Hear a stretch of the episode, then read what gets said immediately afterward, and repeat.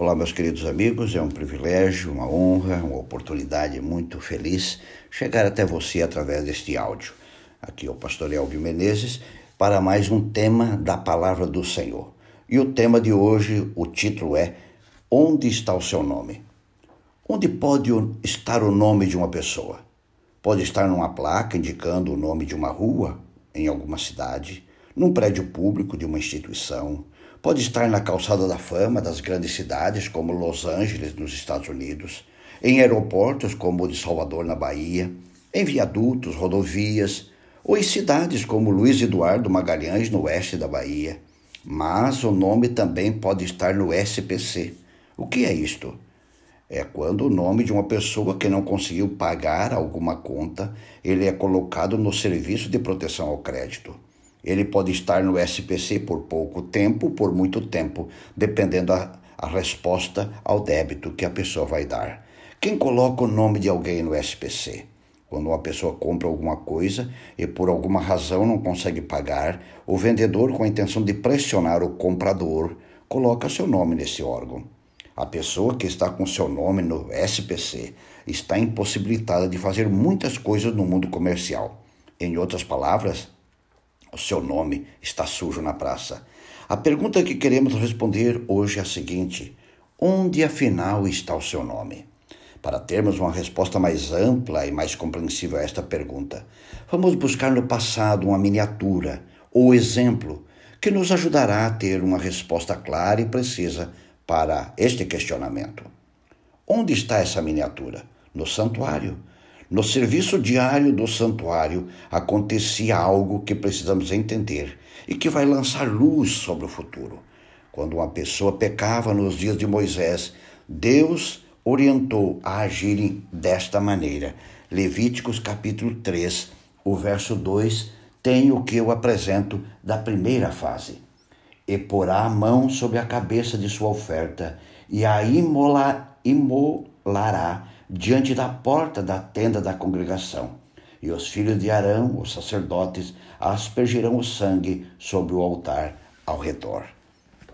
Deveria a pessoa que pecasse ir à presença do sacerdote com seu animal, colocar as mãos sobre a cabeça dele e confessar seu pecado. Simbolicamente, o pecado da pessoa era transferido para o animal. A segunda fase está no mesmo livro de Levítico, só que o capítulo 10, o verso 17, diz assim: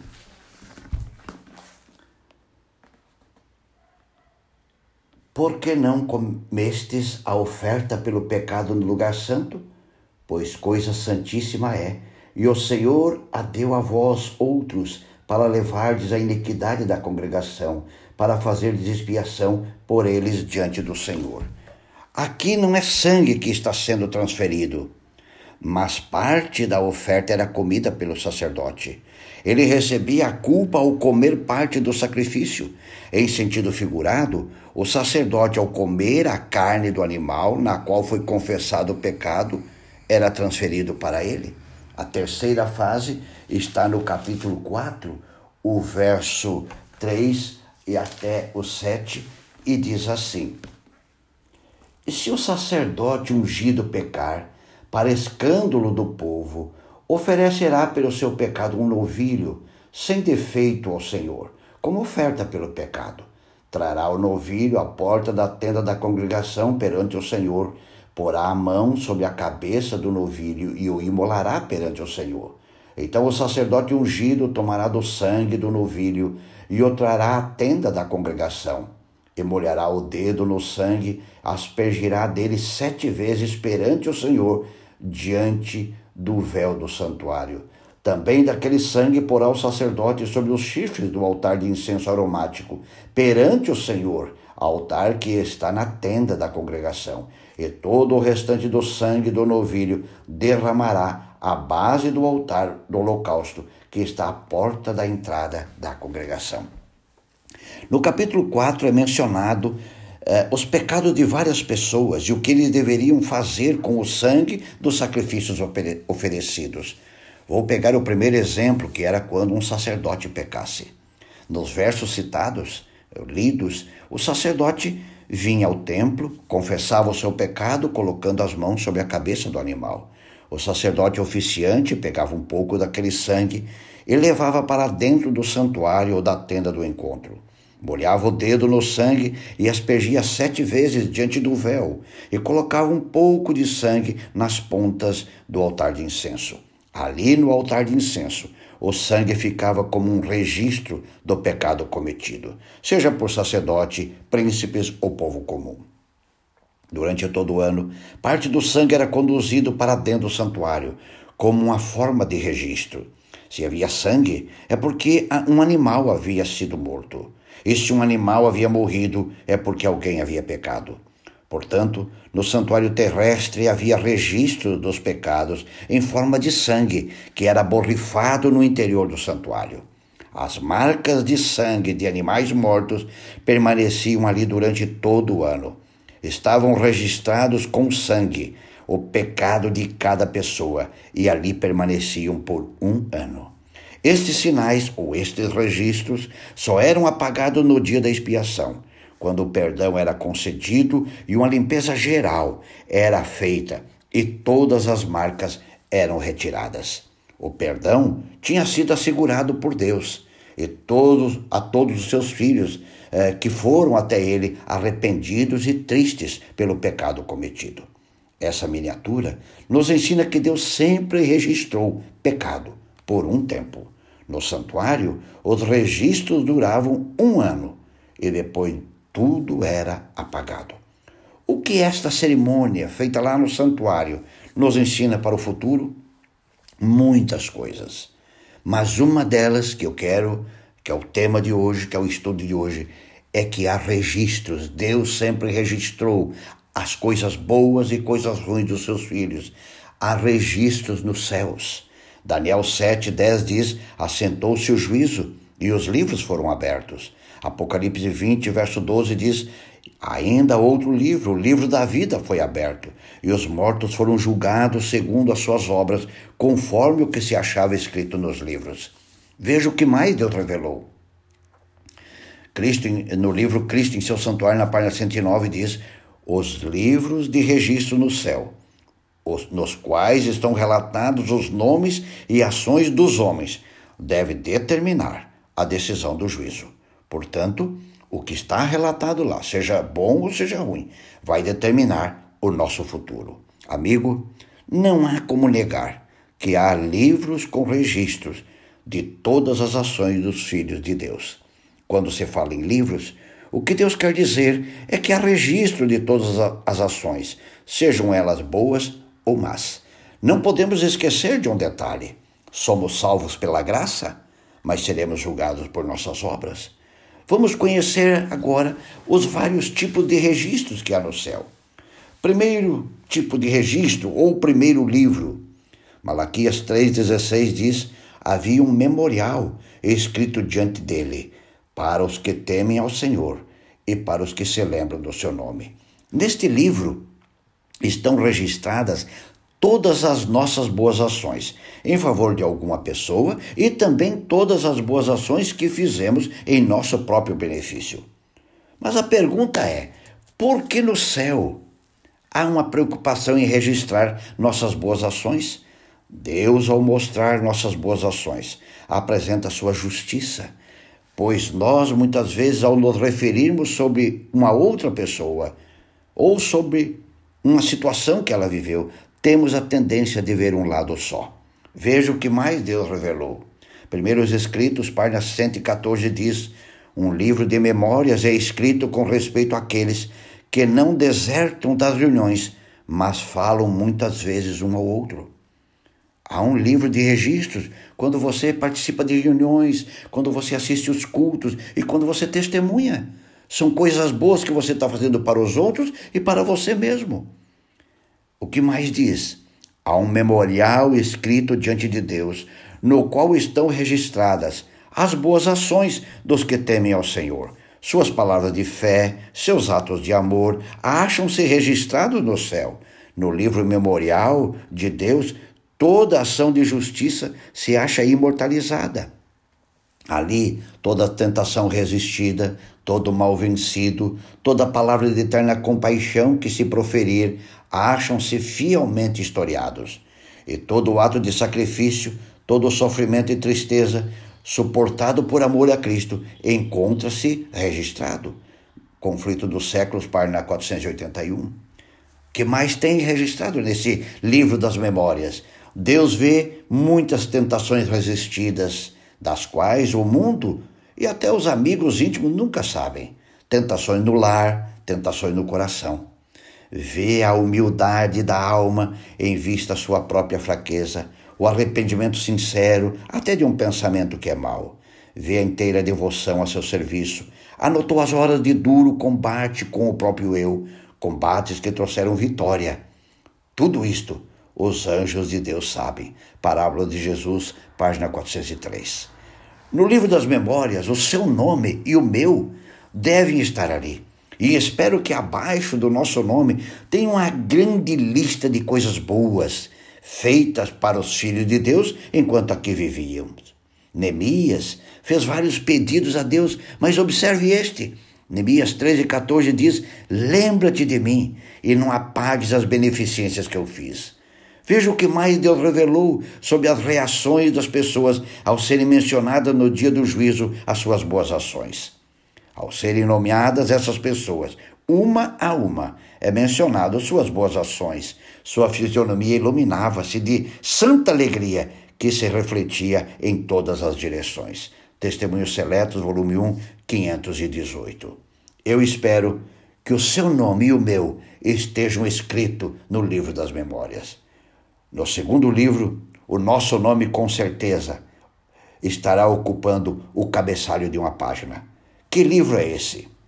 1 Coríntios 4, 5 diz: Pois Deus trará à luz as coisas ocultas das trevas e manifestará os desígnios do coração.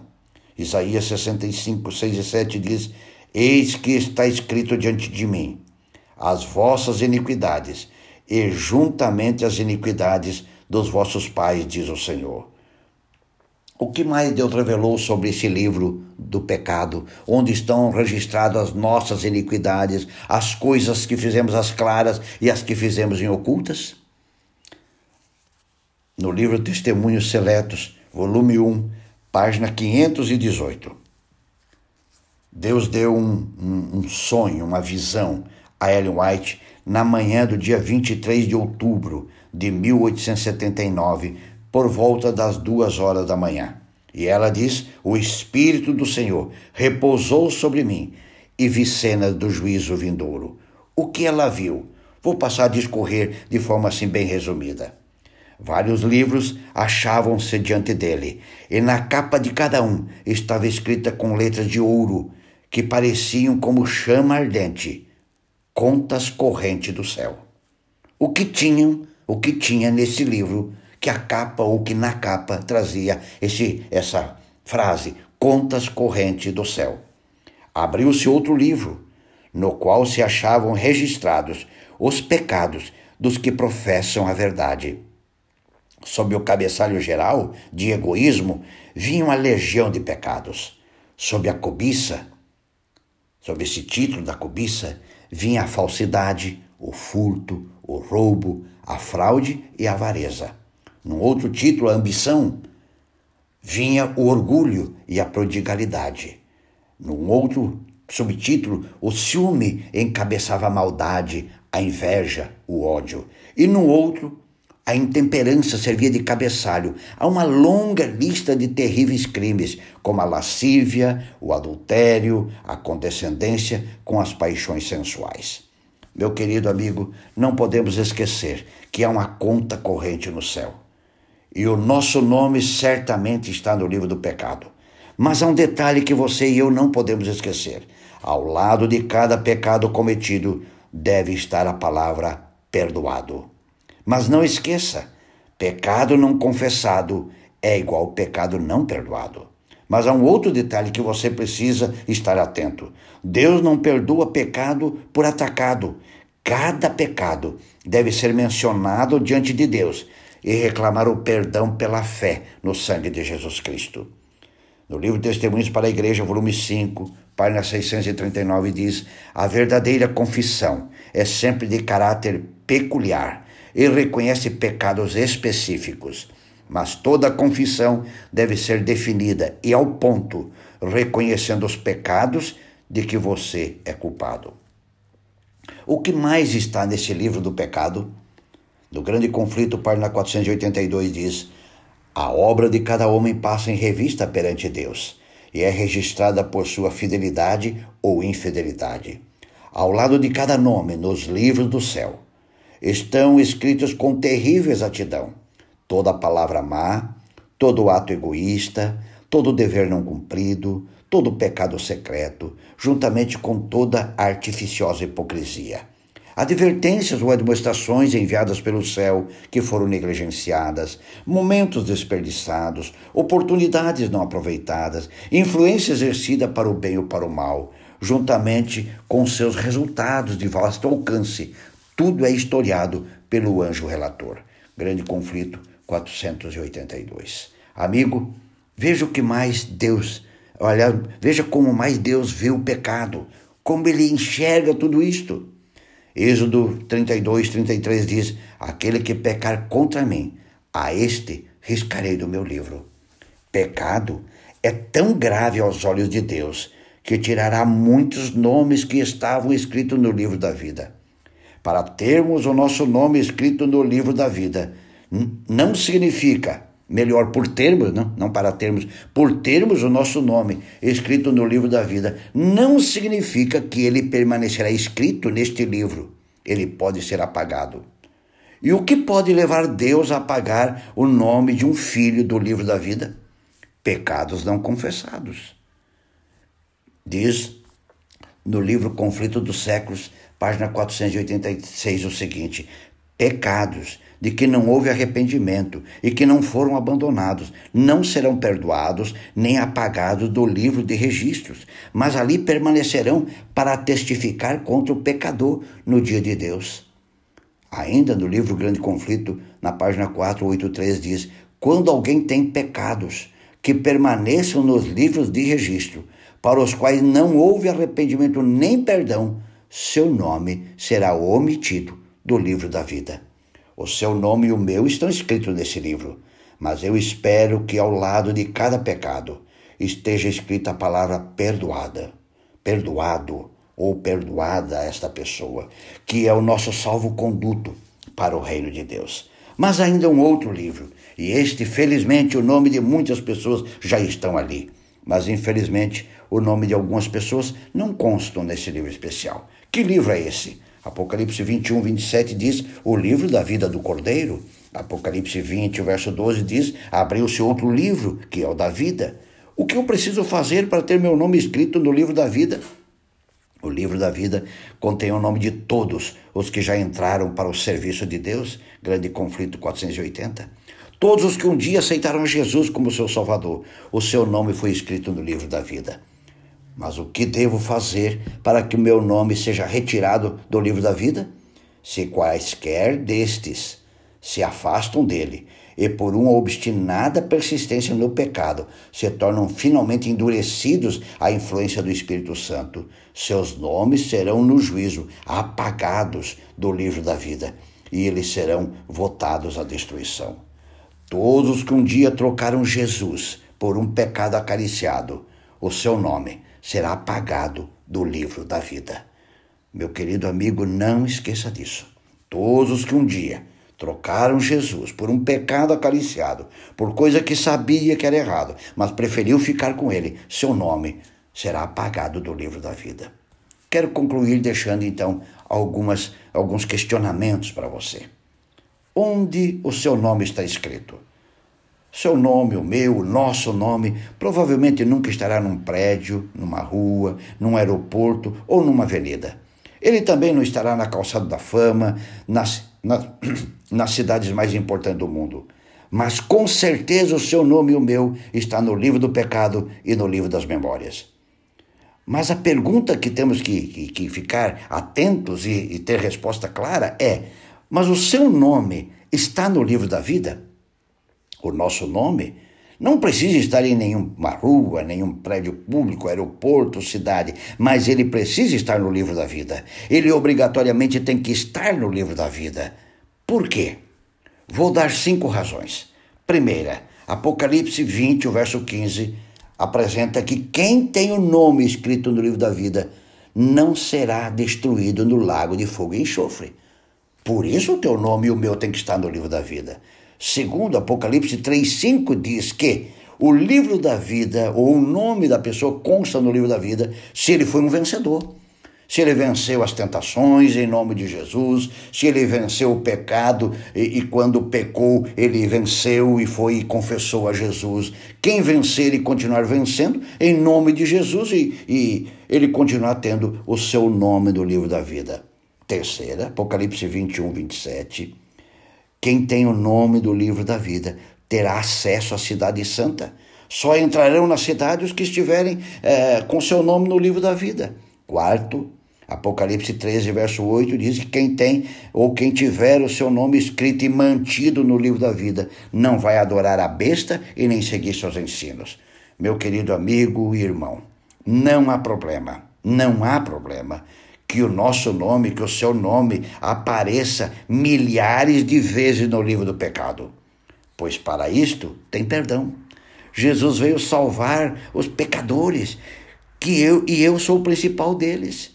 Mas o que precisamos estar seguros é se o seu nome e o meu nome estão no livro da vida e permanecem nesse livro. Não basta ter começado uma caminhada com Cristo nós precisamos continuar com perseverança a caminhada com Jesus e andar com Ele todos os dias, como Enoque andou. Assim como Deus um dia levou Enoque para morar com ele, o mesmo acontecerá com seus filhos, que em outros tempos andam com ele eh, a cada dia da vida. Amigo, não se preocupe se o seu nome nunca vai estar num prédio, rua, avenida, cidade ou aeroporto. Se preocupe se você se arrependeu e se pediu perdão de, dos seus pecados, citando-os nominalmente. Se preocupe se o seu nome está escrito e se ele continua escrito no livro da vida. Que um dia, que cada dia, que cada momento de sua vida, a sua preocupação seja em manter o seu nome escrito no livro da vida. Para que isto aconteça, todo pecado, do maior ao menor, deve ser confessado individualmente para Deus. Alegre-se, meu amigo, nosso nome está pela graça de Deus e continuará pela graça de Deus no livro da vida porque nós não vamos ficar agarrados a pecados, nós vamos confessá-los, nós vamos eliminá-los de nossa vida pelo sangue precioso de Jesus Cristo. A grande preocupação que você tem que ter é se o seu nome continua no livro da vida. E para que ele continue no livro da vida, todos os pecados devem ser confessados a Jesus e suplicar-lhe o perdão. Que Deus te abençoe a cada dia odiar o pecado e se apaixonar por Jesus. Um grande abraço e até o próximo encontro.